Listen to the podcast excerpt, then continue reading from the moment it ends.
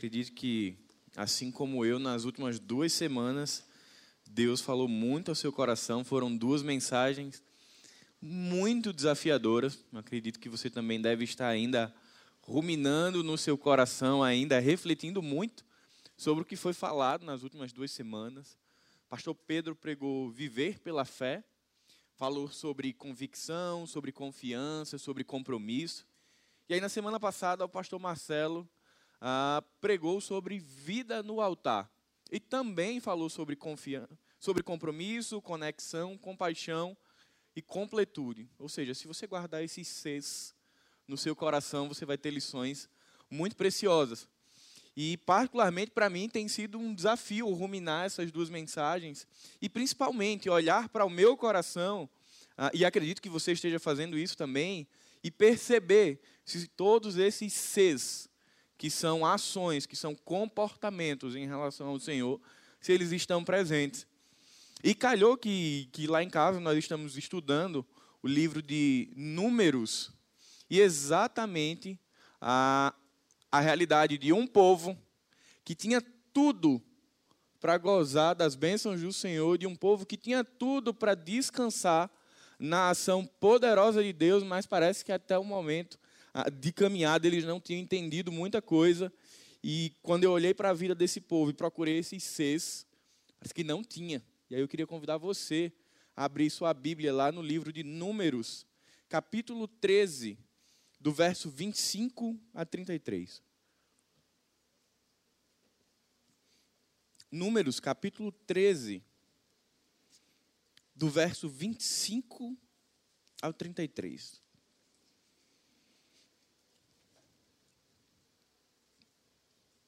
O texto diz: Depois de passarem 40 dias explorando a terra, os homens retornaram a Moisés a Arão e a toda a comunidade de Israel em Cádiz, no deserto de Parã. Relataram o que tinha visto a toda a comunidade e mostraram os frutos que trouxeram da terra. Este foi o relatório que deram a Moisés. Entramos na terra a qual vocês nos enviou, e de fato é uma terra que produz leite e mel com fartura. Aqui está o, o tipo de fruto que nela há Contudo, o povo que vive ali é poderoso, e suas cidades são grandes e fortificadas. Vimos até os descendentes de Enac. Os amalequitas vivem no Negueb, os hititas, jebuseus e amorreus vivem na região montanhosa. Os cananeus vivem perto do litoral do mar Mediterrâneo e no vale do Jordão. Caleb, porém, tentou acalmar o povo que estava diante de Moisés Vamos partir agora mesmo para tomar a terra, disse ele. Com certeza podemos conquistá-la. Mas os outros homens que tinham feito com ele o reconhecimento da terra discordaram. Não podemos enfrentá-los, são mais fortes do que nós. Então espalharam entre os israelitas um relatório negativo sobre a terra, dizendo: A terra que atravessamos ao fazer o reconhecimento, devorará quem for morar ali. Todas as pessoas que vimos são enormes. Vimos até gigantes, os descendentes de Enac. Perto deles, nos sentimos como gafanhotos. E também era assim que parecíamos para ele. Pai querido, nos ajuda, Pai, a sermos ensinados, moldados e transformados, Pai, pela tua palavra. É isso que eu te oro, em nome de Jesus. Amém. Você entraria em uma batalha que você já soubesse o resultado? E se o resultado da batalha que você já soubesse fosse vitória? Ou seja, se o caminho fosse relativamente mais simples, você precisa de uma batalha para chegar ao outro lado, mas essa batalha já lhe foi garantido o sucesso, a vitória. Você entraria? É bem possível que sim. Afinal de contas, é esse tipo de situação que a gente mais busca na vida, ter certezas. Quando a gente olha para essa realidade de Números 13, os israelitas estavam ali numa circunstância muito favorável, porque a certeza já havia sido dada. Existia uma promessa de Deus que tinha sido dada a Abraão, a Isaac, a Jacó, que chegava agora a Moisés, que era que Deus daria a esse povo uma terra que mana leite e mel. Só que nesse processo de tomar posse da terra, existia a necessidade de tirar os ocupantes da terra. Mas Deus já tinha dado. Era só chegar lá. Não seria gentilmente, por favor, saiam. Existiria sim uma batalha, mas uma batalha onde o próprio Deus já tinha dito ao povo que essa batalha já estava ganha. E, e é muito interessante quando a gente olha para esta promessa que Deus dá aos israelitas. Não é que eles iriam conquistar a terra. A terra já havia sido conquistada, a terra era de Deus. O que Deus estava conclamando o povo era a possuir a terra. Porque a ideia de conquistar algo, ela traz consigo a hipótese de não conquistar. Mas isso não era possível na perspectiva de Deus. A terra já estava separada para o seu povo. Cabia a esse povo tomar posse. Só que não é isso que acontece. Falta a esse povo fé e vida no altar. Embora esse povo tivesse visto muitos milagres de Deus, desde a saída do Egito, da forma miraculosa e sobrenatural como Deus destrona os deuses egípcios, traz aquele povo e vai durante dois anos providenciando todos os recursos para a manutenção daquele povo. Quando eles chegam em Cádiz, na fronteira com Canaã, no momento máximo da história, que agora era entrar e possuir, eles vacilam. E é sobre isso que eu queria conversar com você nessa manhã, sobre o fracasso de Cádiz Barneia, que é quando o povo quase e aí, estudando esse texto, é, eu nomeei como texto do quase. E certamente você vai entender. E talvez você lembre de algum momento que você também quase. Esse povo quase entrou na terra prometida. Eles estavam ali no limite. Eles viram a terra. Os espias trouxeram o fruto da terra. Se você voltar ao capítulo 13, não precisa ler, mas você vai perceber que eles trazem um cacho de uva que é tão grande, tão grande, que é preciso de uma vara e dois homens para trazer esse cacho do vale de Escol. Eles estavam no limite para possuir a terra prometida. Eles tinham visto os frutos da terra. Eles tinham acabado de sair de mais um momento de manifestação da glória de Deus, através do, do momento que Deus manda as codornizes, mas ainda assim, eles olham para aquilo ali e se perguntam: será? Será que vai dar certo? Então, esse é um povo que quase entra na terra, é um povo que quase tinha fé o suficiente em Deus, era um povo que quase tinha uma crença, uma fé suficiente nas promessas de Deus, e era um povo que quase confiava nos seus líderes. Você já viveu um período de quase na sua vida também? Em que a gente está ali confiante, mas no momento das coisas acontecerem, a fé vacila. E isso acontece. O que Israel está nos ensinando aqui, nos ensinando aqui, é que esse tipo de coisa acontece. Mas isso é dado sinais. E o que a gente vai aprender nessa manhã são os sinais da incredulidade. Nas duas mensagens do pastor Pedro e do pastor Marcelo, falamos muito sobre uma vida intencional com Deus, que deve ser construída em convicção, em confiança, em compromisso, em conexão, em completude e em compaixão. E aí você tem a oportunidade de pegar essas três mensagens e olhar para o seu coração e dizer: peraí, eu tenho sinais de uma vida no altar, regada pela fé, ou quando eu olho para a minha própria vida, eu vou ver sinais de incredulidade. O fato é que nas duas mensagens, se você prestou bem atenção, não existe uma quase fé. Não existe uma meia fé. Nem tampouco, quando o pastor Marcelo pregou semana passada, existe uma quase vida no altar ou uma meia vida no altar. Estevão não foi um homem que viveu quase um relacionamento com Deus. Ele viveu um relacionamento com Deus.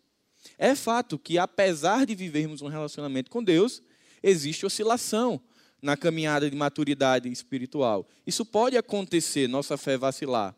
Mas isso não significa incredulidade. A incredulidade é colocar em xeque o caráter de Deus. Não diz respeito, fé e incredulidade, não diz respeito ao tamanho do desafio. Não diz respeito o tamanho da missão para a qual Deus nos chama. Fé e incredulidade diz respeito a confiar ou não confiar no caráter de quem prometeu. pastor Pedro, quando abriu a mensagem duas semanas atrás, ele falou, talvez você lembre, a história de um apartamento que estava pegando fogo e que uma pessoa pulou e não sobreviveu. E no final da mensagem ele diz assim: a questão não é pular ou não pular. A questão é se o bombeiro, e aí a, a ilustração era que o bombeiro era Cristo. É, o bombeiro mandou pular?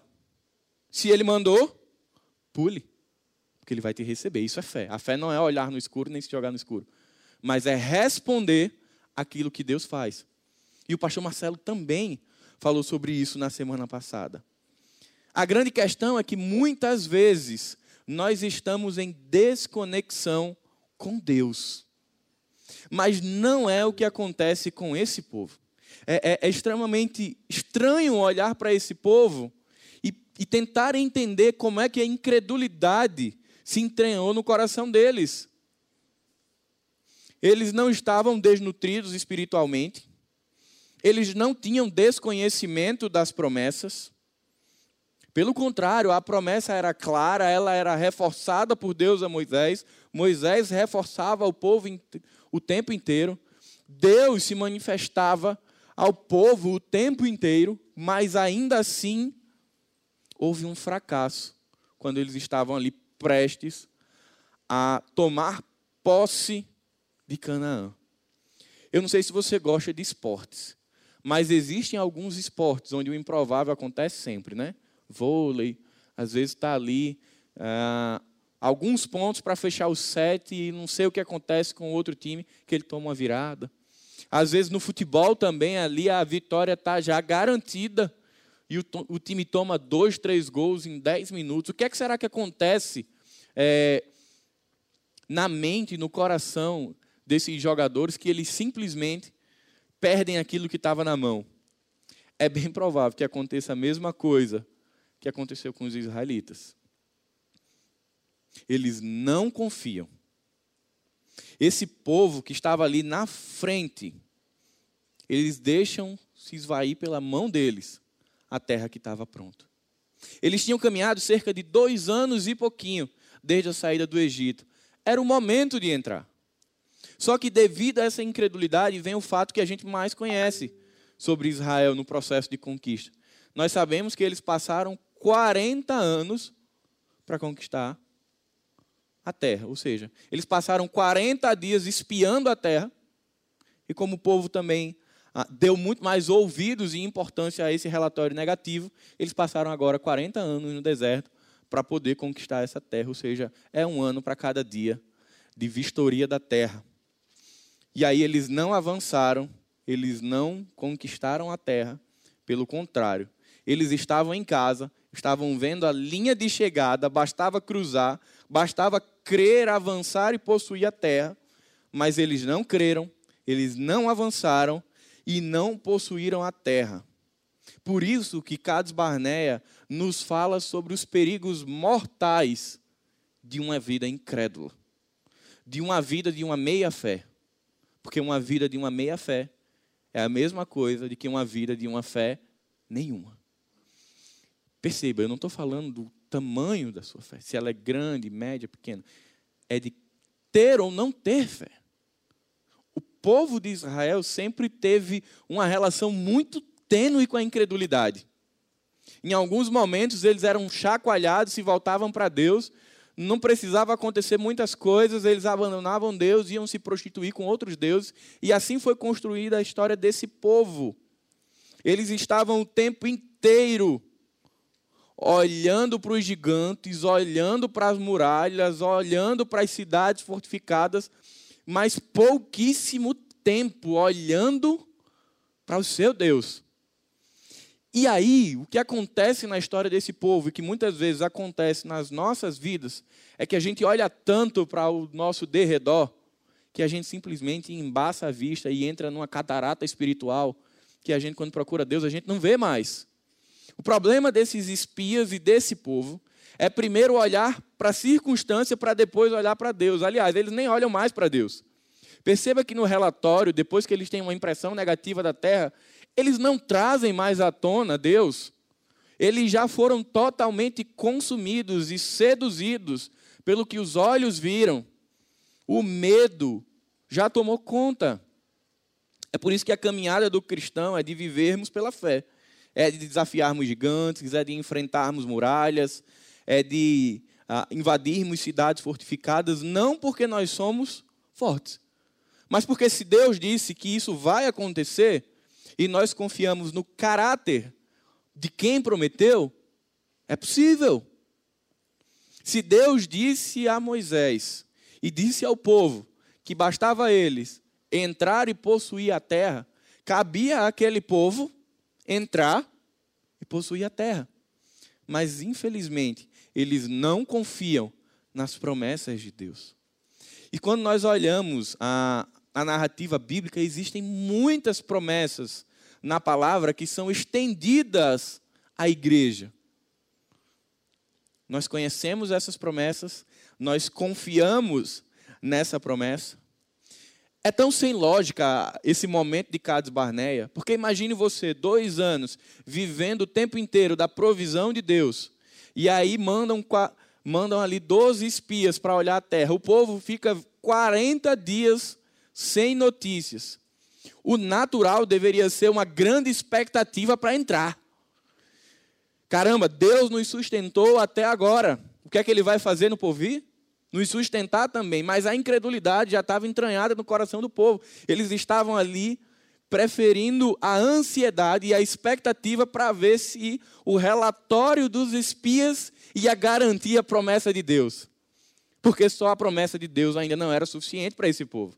Então eles precisavam de um relatório que atestasse de que a promessa era possível. Você percebe já a incredulidade dando sinais? Eu vou entrar, mas deixa eu dar uma olhadinha, Senhor. Quando você vai lá em Deuteronômio, capítulo 1, você não precisa abrir agora. Você vai ver que o povo pede para ir reconhecer. Com a desculpa de que era para montar a estratégia militar. Não era.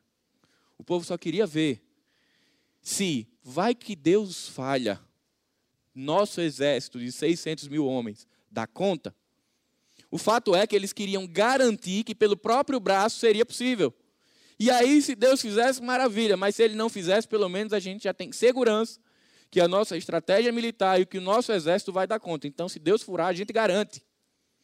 Esse povo não sabia o que era de fato crer na promessa de Deus.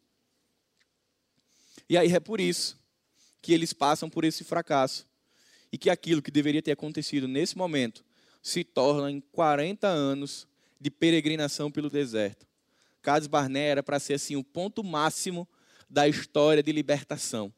Um povo que de uma forma miraculosa é liberto do Egito, que passa por dois anos sendo suprido por Deus, e a história, ela, se não fosse a incredulidade, deveria terminar aqui com um povo que se apropria e que toma posse daquilo que foi prometido e garantido. Mas aí, como todas as grandes histórias, tem reviravolta. E teve uma reviravolta. Eu queria que você abrisse sua Bíblia comigo em Gênesis capítulo 12.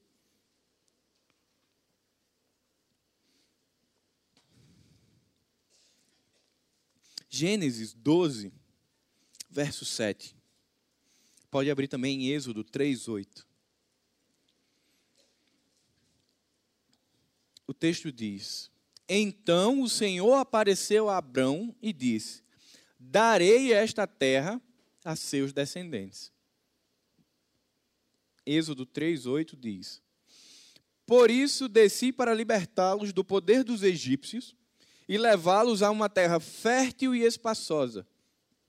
É uma terra que produz leite e mel com fartura, onde hoje habitam os cananeus, os hititas, os amorreus, os ferezeus, os heveus e os jebuseus. Gente, primeira coisa, Deus não disse a Israel que talvez, se eles cumprissem uma série de ações, eles ele lhes daria a terra. Deus não disse ao povo: olha, assim, tem 95% de chance que vai dar tudo certo.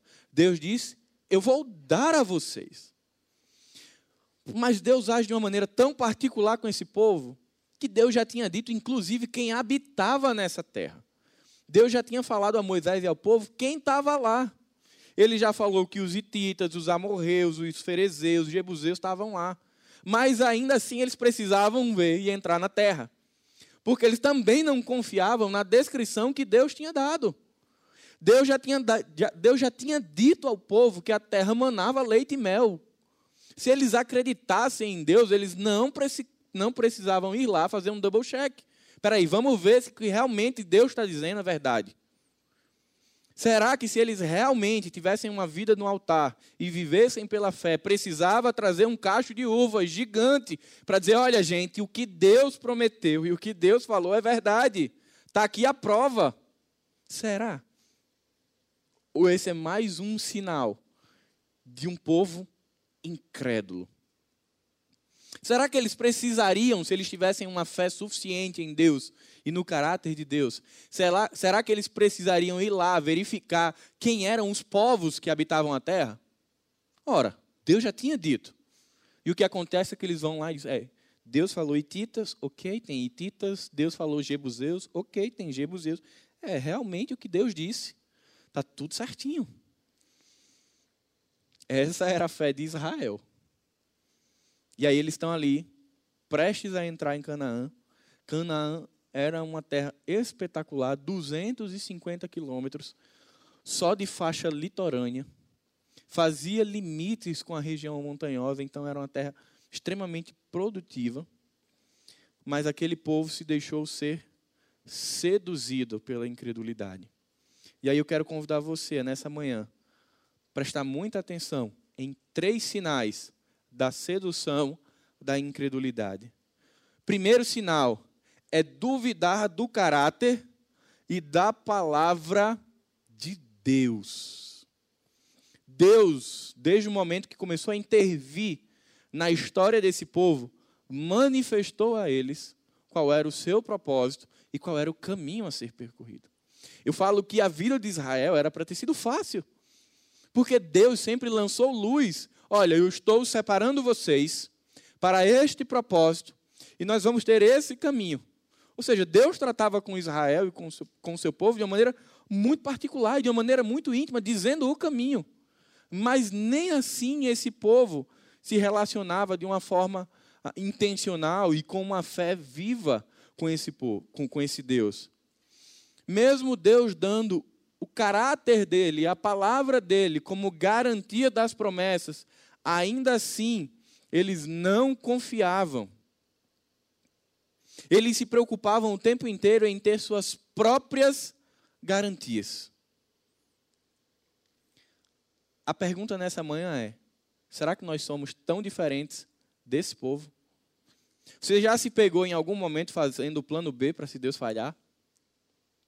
As pessoas muito planejadoras, elas vão dizer assim: não, eu tenho que ter o plano A, o plano B, o plano C.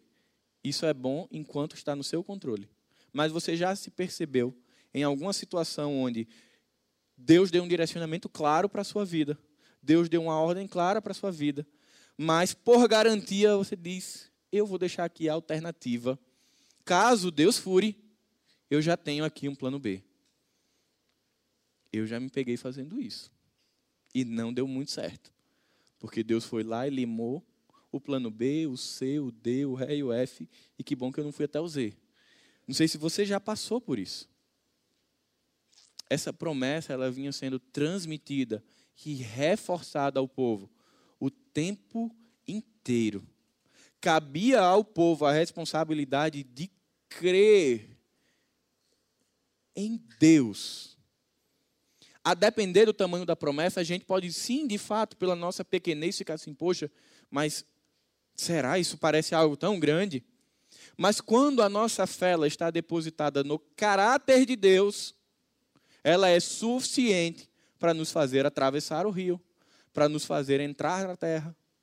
Qual é a grande questão de Israel? É que eles estavam preocupados se era possível aplicar a promessa de Deus. Então, os exércitos dos cananeus era bem maior, sim, do que o exército de Israel. Eles talvez tivessem uma capacidade militar maior, mas a questão não é nada disso. A questão é que Israel precisava ter crido no caráter de Deus. Se Deus disse, vai acontecer. Porque quando ele disse haja luz, houve luz. Mas esse povo não creu. E eu queria convidar você a abrir Deuteronômio, capítulo 1, verso de 19 a 22, só para que você acompanhe o que é que estava no coração desse povo. Deuteronômio 1, do 29, do 19 ao 22, perdão. O texto diz: Em seguida, conforme o Senhor nosso Deus nos ordenou, partimos do Monte Sinai e atravessamos o deserto imenso e assustador. Como vocês lembram, e nos dirigimos à região montanhosa dos amorreus. Quando chegamos a Cades Barneia, eu lhes disse: Vocês chegaram à região montanhosa dos amorreus que o Senhor nosso Deus nos dá. Vejam, o Senhor seu Deus colocou a terra diante de vocês Vão e tomem posse dela, conforme o Senhor, o Deus de seus antepassados, lhes prometeu. Não tenham medo e não desanimem. Então todos vocês vieram e me disseram: Olha só, Moisés estava falando com o povo, dizendo: Gente, chegamos a Cades Barneia, está aqui Canaã, conforme Deus vem falando desde os nossos passados. Não tenham medo e entrem. O que é que o povo diz a Moisés? Primeiro enviaremos espiões para que façam reconhecimento da terra para nós. Eles recomendarão o melhor caminho e indicarão em quais cidades devemos entrar. Gente, esse povo tinha caminhado o tempo inteiro com Deus apontando o caminho, e quando chega em Cades Barneia, eu não sei o que acontece na cabeça deles, que eles dizem: Não, eu não, agora eu não vou mais andar no caminho que o Senhor propôs. Eu preciso mandar espias, e são os espias que vão dizer a rota. Percebe que aqui a fé já tinha se dissipado, se em algum momento existiu. Eles já nem mais estavam preocupados com o que Deus estava dizendo. Eles queriam pessoas que fossem até lá, que vistoriassem a terra. Caminharam quase 800 quilômetros desses espias de ida e volta para que os espias agora dissessem o que eles deveriam fazer. É por isso que Cades Barneia foi uma missão do fracasso, porque desde o início esse povo não creu no Senhor. Esse povo estabeleceu homens para substituir aquilo que era a posição de Deus. O povo que estava aqui nesse momento era o povo que precisava ver e sentir a realidade da nova terra avaliar se tinham força o suficiente para conquistá-la. E aí, se tudo fosse favorável, eles entrariam. Do ponto de vista militar, talvez até se justifique querer entrar na terra e verificar por onde, qual rota eles iriam, estabelecer talvez o ponto mais fraco para ser o primeiro a, a ser possuído. Embora não precisasse, né? Deus já tinha dado a terra, tinha garantido a terra e tinha dito a rota. Mas, povo, ok, Estratégia militar, ok. Espiritualmente foi uma decisão terrível. Foi uma decisão que custou algo muito caro a eles. Custou a morte toda essa geração. Se você ler Números 14, você vai perceber que a mão de Deus pesa sobre o povo por causa da incredulidade. Toda aquela geração de 20 anos para cima, todos morrem na peregrinação pelo deserto, só Josué e Caleb possuem a terra prometida. Gente, incredulidade é colocar em xeque o caráter de Deus. Todas as vezes que o seu coração estiver vacilando, e isso acontece e vai acontecer na nossa caminhada cristã, se volte para uma questão: quem prometeu? Se foi o pastor Paulo, o pastor Pedro ou o pastor Marcelo, desconfie.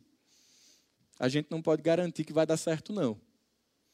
Mas se é uma promessa de Deus para a sua vida, confie no caráter de quem prometeu. Pastor, mas parece algo muito grande. Não tão grande quanto Deus que prometeu. Pastor, mas é muito improvável. Não tanto quanto a garantia de que quem prometeu é fiel para cumprir. É uma questão de crer no caráter de Deus. Mas esse povo, ele padece à beira de Canaã por desconhecimento, descompromisso, desconexão com Deus. Era pouca gente que de fato se relacionava com Deus. Era Moisés, Miriam, Arão, Josué e Caleb. Os outros não. Muito fragilizados na sua fé. E aí, como é que a gente crê nas promessas de Deus? Através da palavra de Deus. Se Deus revelou as suas promessas na sua palavra, eu e você podemos crer e descansar. Mas o que fazer quando esse sinal de incredulidade aparecer? Voltar-se para o caráter de quem prometeu. Voltar os nossos olhos para o caráter de Deus é fazer um pit stop, abastecer e seguir viagem. Se você já fez longos trajetos de carro, você tem que parar e reabastecer.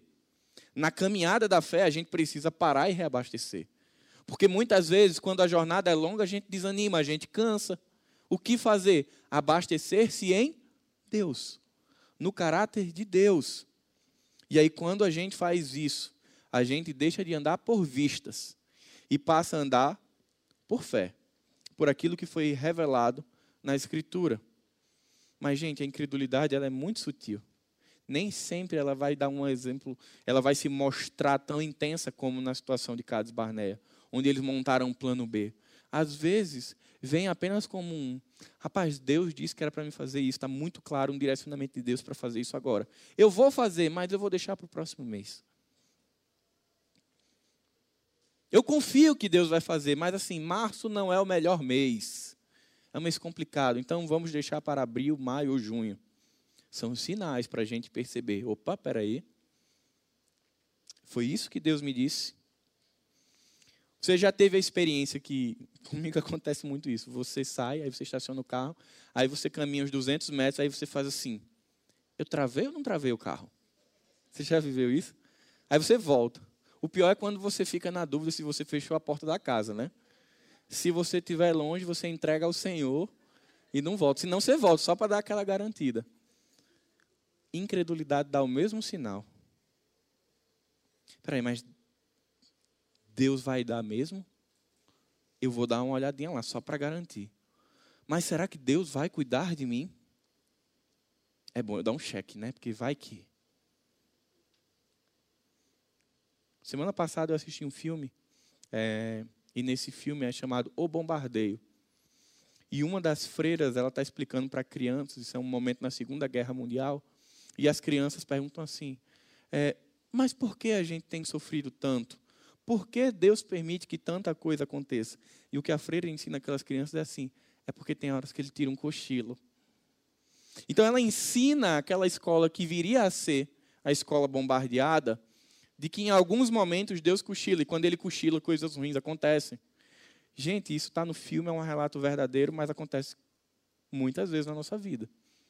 Deus não cochila. Nada acontece fora da poderosa mão de Deus. Eu e você podemos sim descansar de que se Deus prometeu, Ele vai cumprir, Ele não vai se esquecer.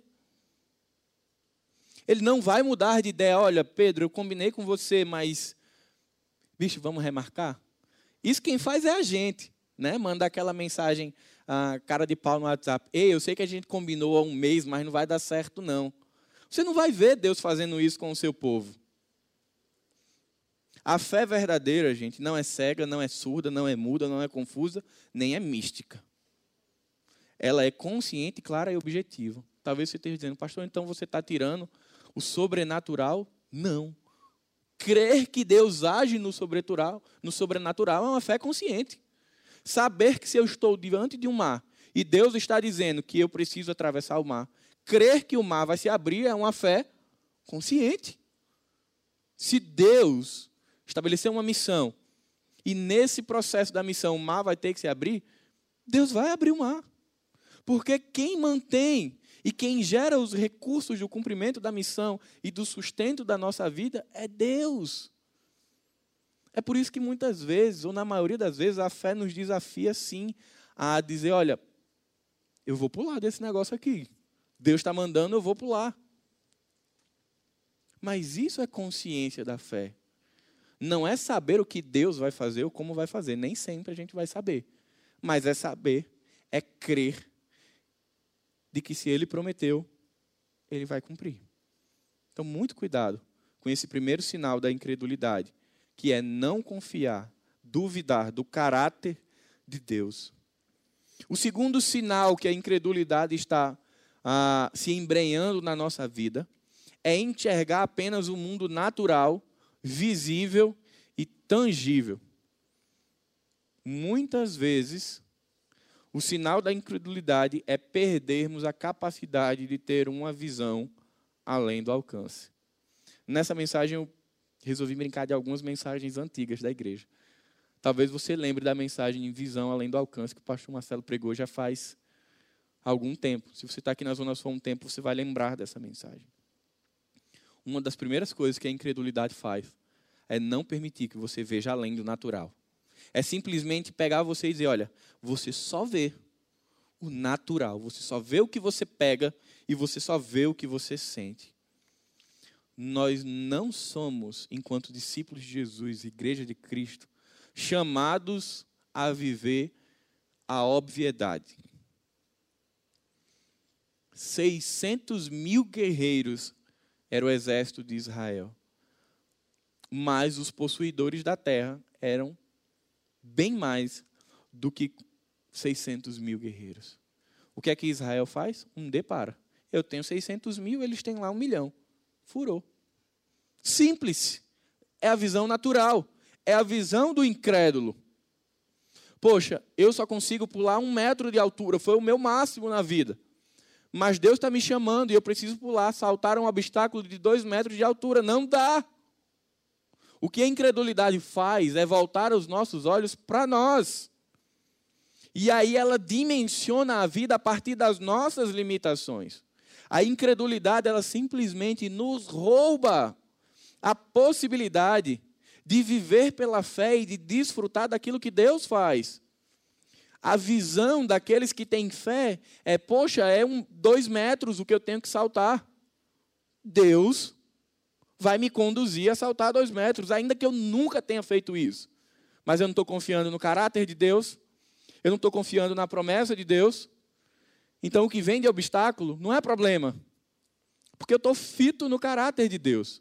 Mas quando a gente perde a visão do caráter de Deus, a gente fica aqui preso simplesmente nas circunstâncias. E é isso que acontece com esse povo. Doze espias saem. Doze. Dez voltam com um relatório ruim. Perceba que eles dizem assim: olha, nós fomos lá naquela terra que você pediu para a gente ir. Eles não dizem, nós fomos na nossa terra. Eles não estão apropriados da promessa de Deus. Dez desses espias chegam desanimados, aflitos. Dois espias chegam confiantes e convictos. O que é que aconteceu no coração de dez e no coração de dois, que viram exatamente a mesma realidade, mas que voltaram com percepções diferentes? É bem simples, irmãos. Dez espias saíram, olharam a terra, e eu fico imaginando a volta deles conversando e dizendo assim: bicho, não vai dar certo, não. Esse negócio vai dar errado. Eu não sei onde é que Deus estava com a cabeça, não, porque está furado. Aí outros dois voltando assim, cara, é só chegar e seguir. É exatamente como Deus disse. Deus disse que seria assim, assim, assim, e é exatamente como Deus prometeu. Agora é só entrar. Sabe o que, é que aconteceu? É que Josué e Caleb partiram para essa missão de reconhecimento com a perspectiva de Deus eles olharam primeiro para Deus, para o caráter de Deus e depois para a circunstância. Sabe o que é que isso faz de maneira prática na nossa vida? Os obstáculos se apequenam diante da dimensão de quem é Deus. Mas todas as vezes que nós fazemos o contrário e olhamos primeiro para as circunstâncias, primeiro para as limitações, nem sempre a gente volta mais nem para Deus. Às vezes esse cenário que nós vimos pelo olho natural, ele é tão forte e tão intimidador que tem muita gente que nem volta mais para Deus. Que já fica no caminho. Já ficaria lá em Cades Barnea. A vida pela fé, a vida no altar é um convite a olhar para o mundo, a olhar para a vida na perspectiva do Deus a quem nós servimos. E aí, ainda que você esteja numa tempestade, se você partiu para o mar, na perspectiva de que Deus está com você, você vai lembrar que você serve a um Deus que acalma a tempestade. Se você foi para um lugar onde simplesmente existem escassez de recursos e parece que você não vai sobreviver, mas se sua fé está viva no caráter de quem é Deus e no poder de Deus, você lembra que Deus, em muitos momentos da história do seu povo, proveu recursos caindo do céu e que, se assim Ele quiser, Ele faz de novo.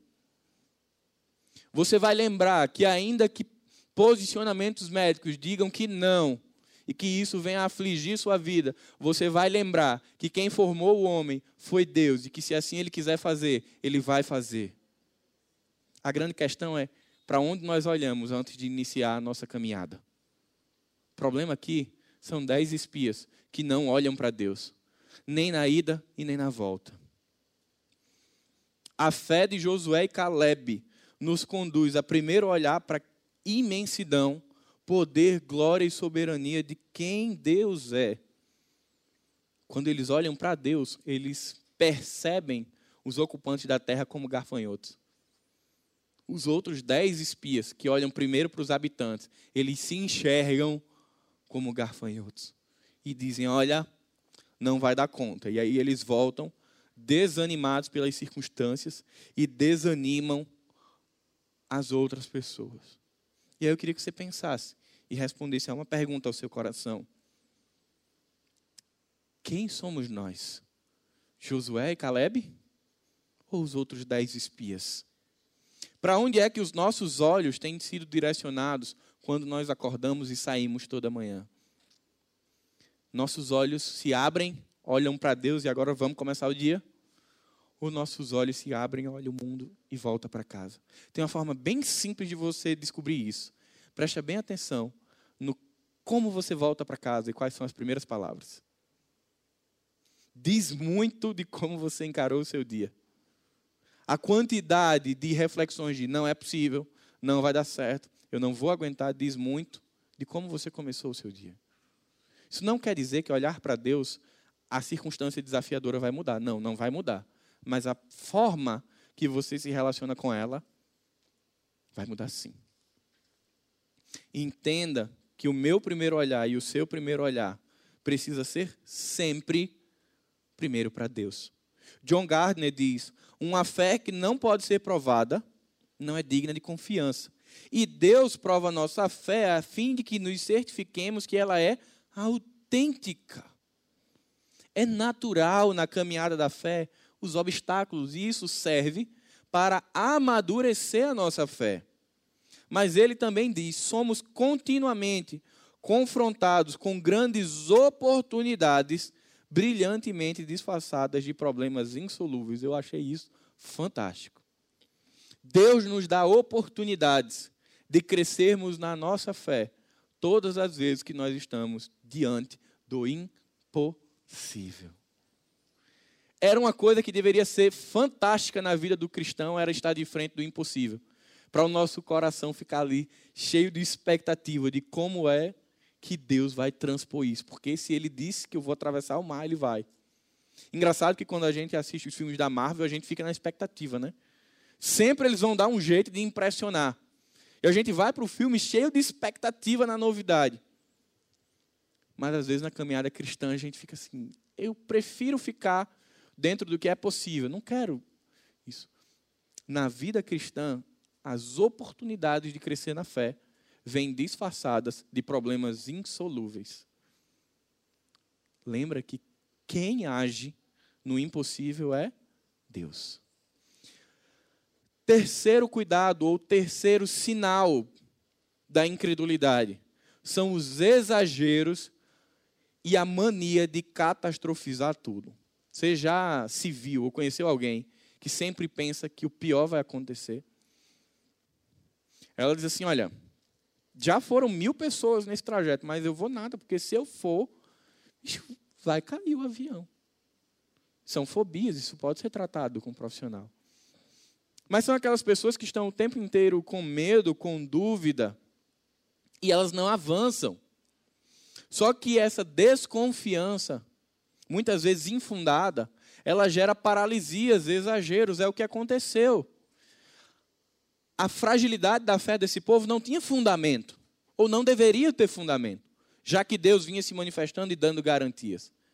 Mas nesse momento a incredulidade tomou posse do coração dos israelitas. E eles não somente questionam o caráter de Deus, como agora eles exageram e inventam coisas. Eles chegam ao ponto de dizer: olha, a terra devora as pessoas. Gente, não tinha em Canaã, não tinha terra devorando ninguém, não. Mas os espias estavam tão amedrontados e querendo passar um relatório tão terrível para para os demais integrantes do povo, que eles dizem: olha, a terra engole pessoas. A gente não sabe ao certo que eles quiseram dizer isso. Se era uma terra que abria e engolia as pessoas, ou se existia algum tipo de doença que, que iria afligir essas pessoas. Mas eles queriam ali colocar um exagero. Eles dizem: olha, também tem outra coisa. O povo lá, os descendentes de Enac, são muito maiores que nós, são gigantes. Mas se você perceber os últimos versículos do capítulo 13, eles vão dizer assim: Todos são como gigantes. Gente, sim, tinha um povo de alta estatura em Canaã, mas não era todo mundo, não. Mas a incredulidade fez com que eles fizessem uma hipérbole aqui, um exagero. Não, gente, vai dar errado, porque todo mundo lá é gigante. Olha aqui o tamanho de vocês, tudo com 1,60. Os caras lá com 2,20. A terra engole vocês. Melhor não ir. A gente é gafanhoto perto deles. É isso que a incredulidade faz. Ela gera exageros e catástrofes. E aí, como isso gera medo, o que, é que a gente faz? Não segue. Quem dera, quem dera, meus irmãos, alguém daquele povo tivesse dito assim: olha, sim, eles são mais fortes do que nós, mas será que eles são mais fortes do que Deus? Quem dera alguém tivesse dito: nós não somos capazes de destruí-los, mas Deus é. Quem dera eles tivessem dito: as cidades dos cananeus são protegidas por grandes muralhas, mas será que podem ser protegidas de Deus? Quem dera eles tivessem dito: sim, as pessoas são enormes, mas serão elas maiores que Deus? Isso não aconteceu. Aquele povo não viveu pela fé. Eles escolheram viver pelo que viam. Eles não avançam. Eles não tomam posse de Canaã. Pelo contrário, a mão de Deus pesa sobre eles. Aquela geração morre, é mandada de volta para o deserto. 40 anos para voltar de novo, para conquistar a terra. Porque não creram povo focou em. O povo é forte, as cidades são grandes, há gigantes. Tirando Josué e Caleb, não teve ninguém para dizer sim, querido, mas e Deus? Só Josué e Caleb, mas aí os bichinhos, quando começaram a falar, todo mundo disse: Ei, peraí, traz esses caras aqui, vamos meter pedra neles, vamos silenciar esses caras. E o povo comprou o discurso de não dar. E eu queria convidar você, enquanto igreja, tem muitas coisas que a Igreja Batista Zona Sul, Deus tem desafiado a fazer. E não é de hoje, já é de um tempo. Mas se você está aqui há um bom tempo, você vai lembrar do que Deus falou à igreja como uma promessa. Deus não disse compra um terreno para quem sabe, talvez, possa acontecer de você esteja em um, um novo lugar. Eu quero lembrar uma palavra que eu ouvi quando eu cheguei aqui, o pastor Marcelo falando. Deus disse: compra na crise. Porque não é pelo seu braço. Será que Deus mudou? Nós estamos em Cades Barnea. Está ali, Canaã. Bem ali. Deus está convidando a gente para fazer o quê? Entrar e possuir. Eu não quero usar nem nem mais um outro exemplo além ah, do projeto da nova série. Tem vários outros que Deus está falando. Tem pessoas que a gente sabe, a gente convive, que Deus já tem dito: olha, que Deus tem falado ao coração sobre um propósito no reino de Deus. Dia 30, a célula fosse em movimento. Tem pessoas que Deus tem chamado para servir como líderes de célula, que estão agora, hoje, há 30 dias, pouco mais de 30 dias, estão em Cades Barné e Deus está dizendo: está Canaã ali, para você começar. Que tipo de postura nós teremos? Seremos Josué e Caleb? Ou seremos os dez espias? Você quer pensar como seria os dez espias na geração de hoje?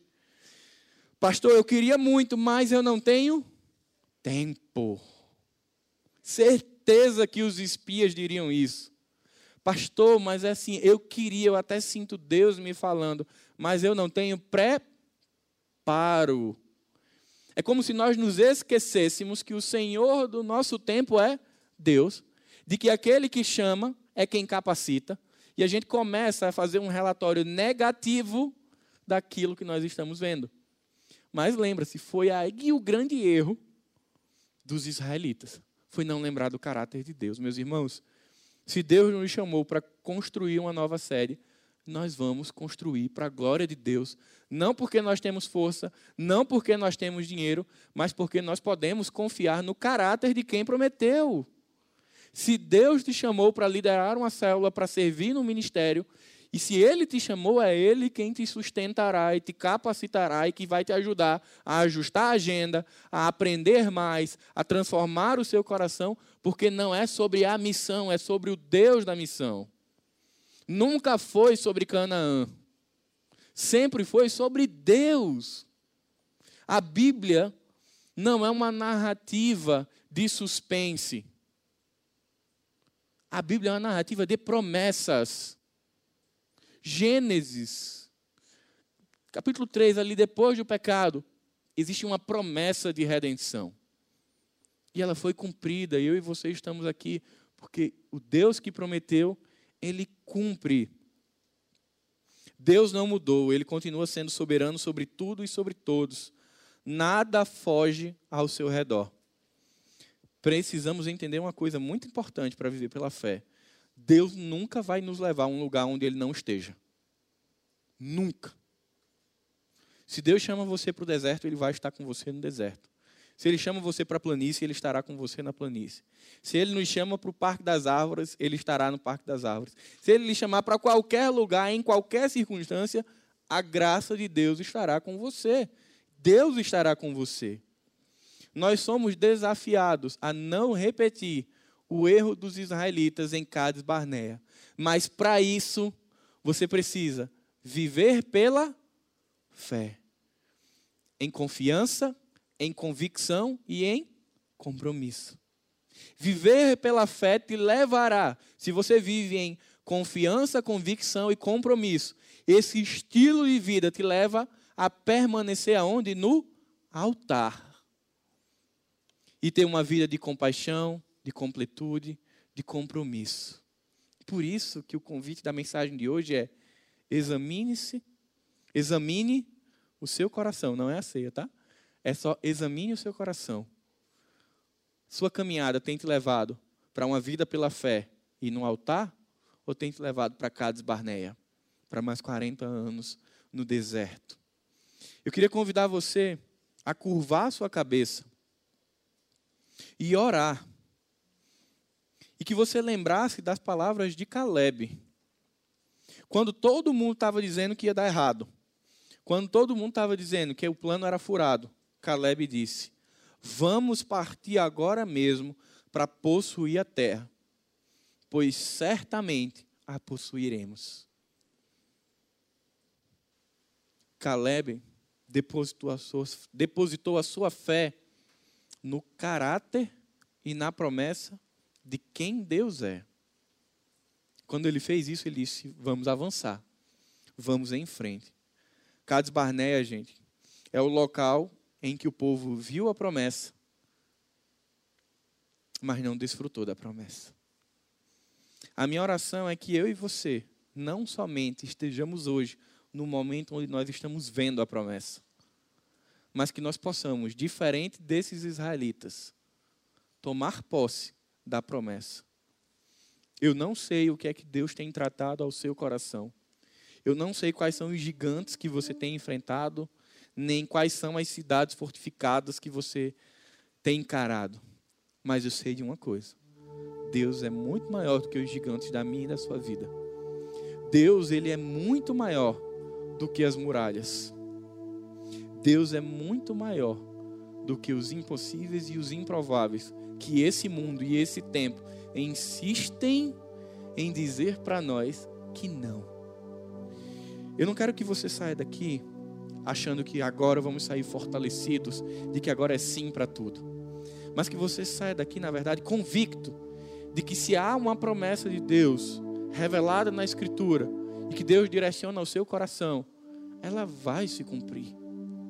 Mas talvez, se você não estabelecer uma vida de fé e vida no altar, você passa 40 anos no deserto. O projeto de Deus, quando tirou os israelitas do Egito, não era 40 anos de deserto.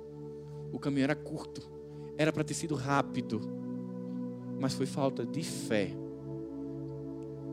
Quem fez esse caminho se estender por 40 anos. E eu tenho certeza que eu e você não queremos passar 40 anos para entrar na terra prometida.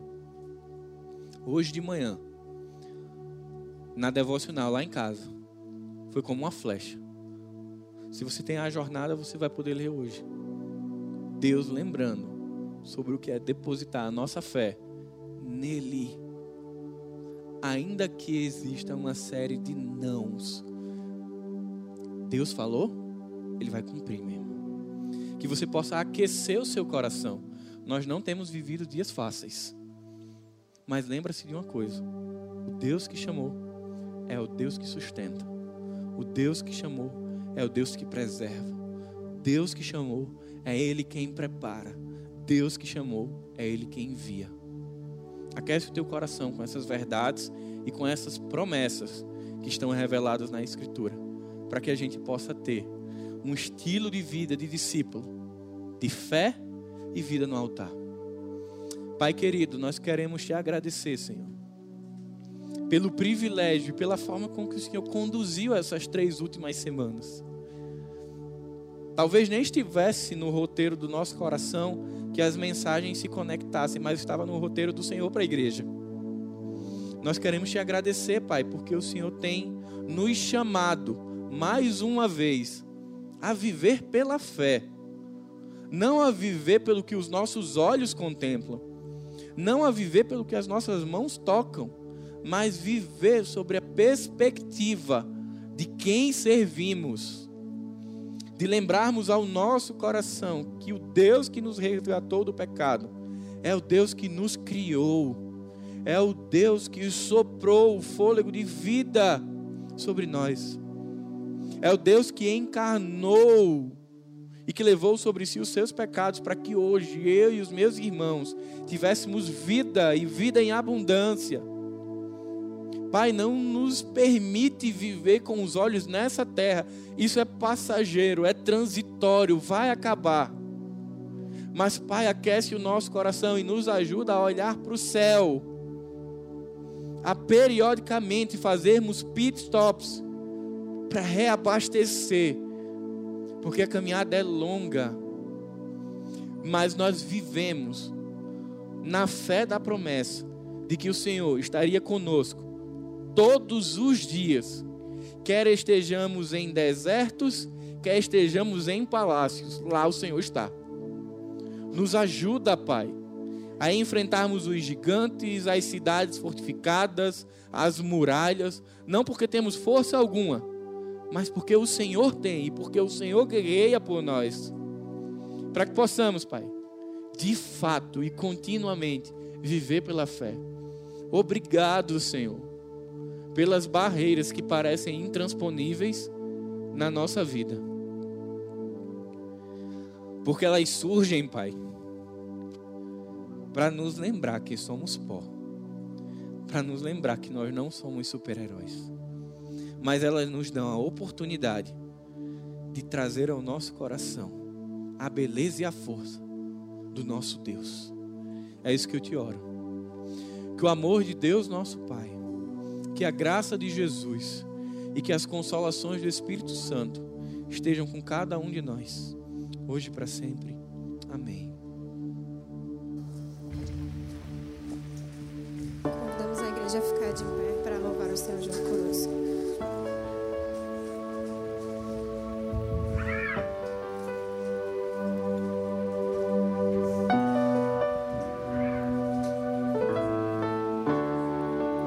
Sendo meu coração.